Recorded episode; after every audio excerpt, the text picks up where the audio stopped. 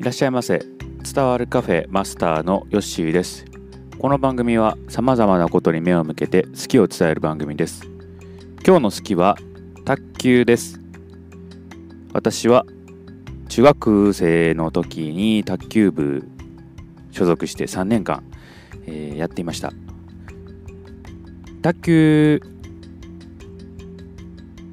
最初に始めたきっかけは、多分家族でね旅行した時に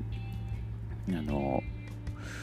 泊まったね、えー、旅館に卓球の台が置いてあったんですよねで卓球する卓球場みたいなところがあってそこでね、えー、多分家族とやったこう楽しさがあ頭のどっかであったんでしょうね。えー、中学クラブ選ぶときに、えー、卓球部を選ぶという、うん、多分ねそういう経緯があったのかなと思います、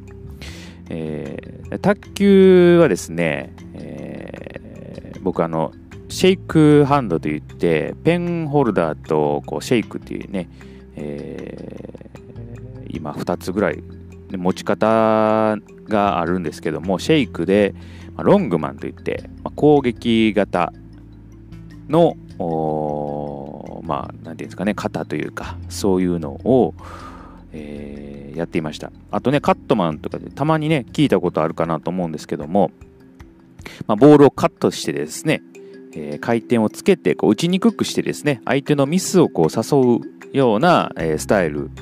もいればショートマンといって、えーとまあ、ちょっとラバーが特殊なこうイボイボみたいなのをね、えー、つけてですね、えー、これもね打ちにくい球をこう返すという、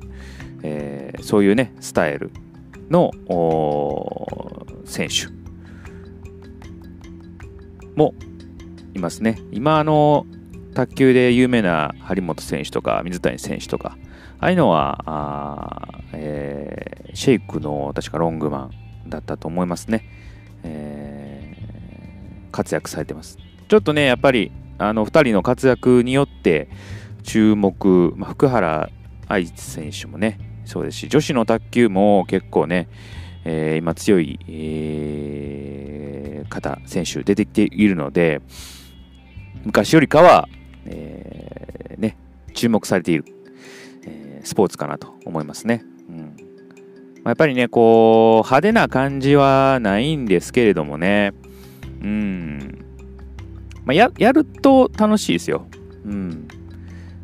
見てる分にはね、こう、やっぱり野球とかサッカーとかみたいに、こうね、派手さは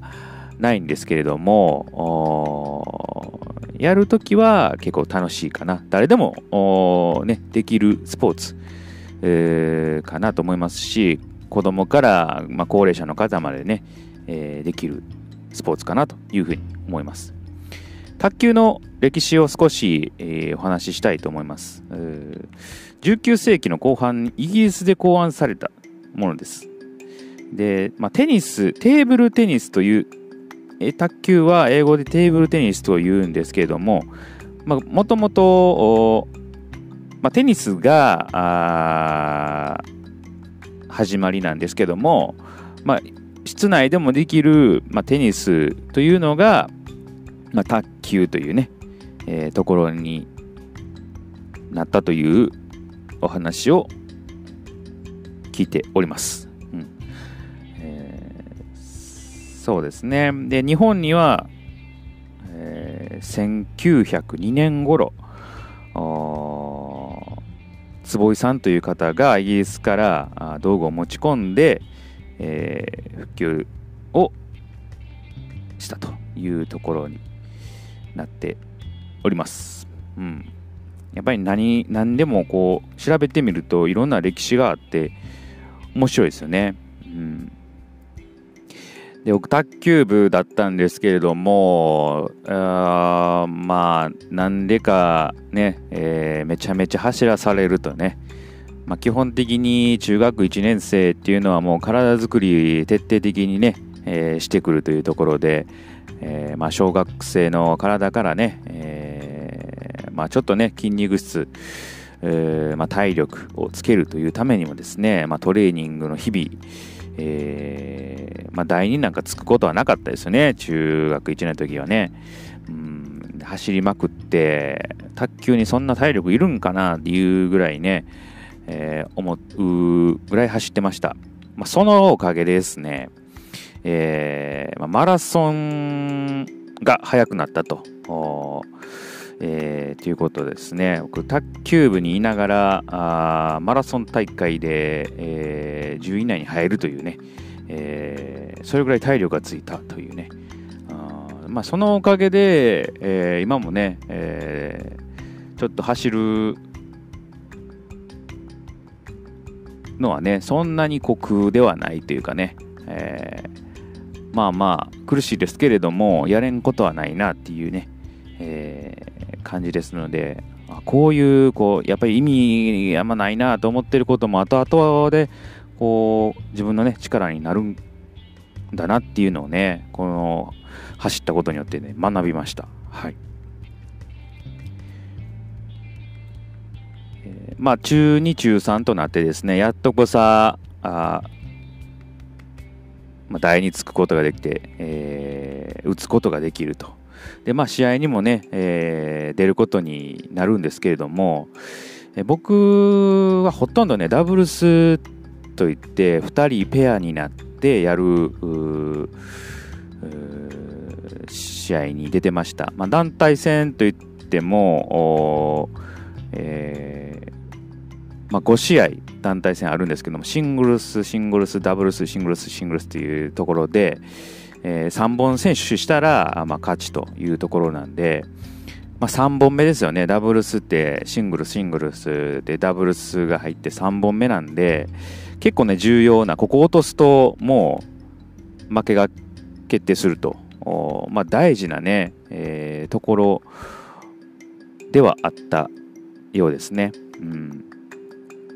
まあ、シングルスであまりね僕そんなに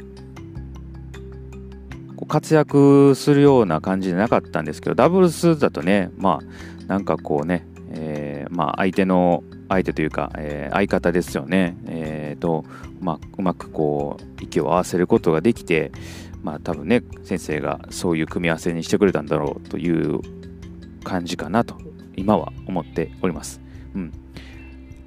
僕のね、えー、そのダブルスの相方っていうのは結構うまいやつでね、部内でも、ま、1、2をもう争うぐらいうまいやつがダブルス組んでくれていたんですけれども、そのおかげで、えー、ダブルスの、勝率はね、もう 7, 7割ぐらいは勝っていましたね。うん。それぐらい、まあいい、あのー、ペアで、えー、させてもらったなというふうに思います。はい。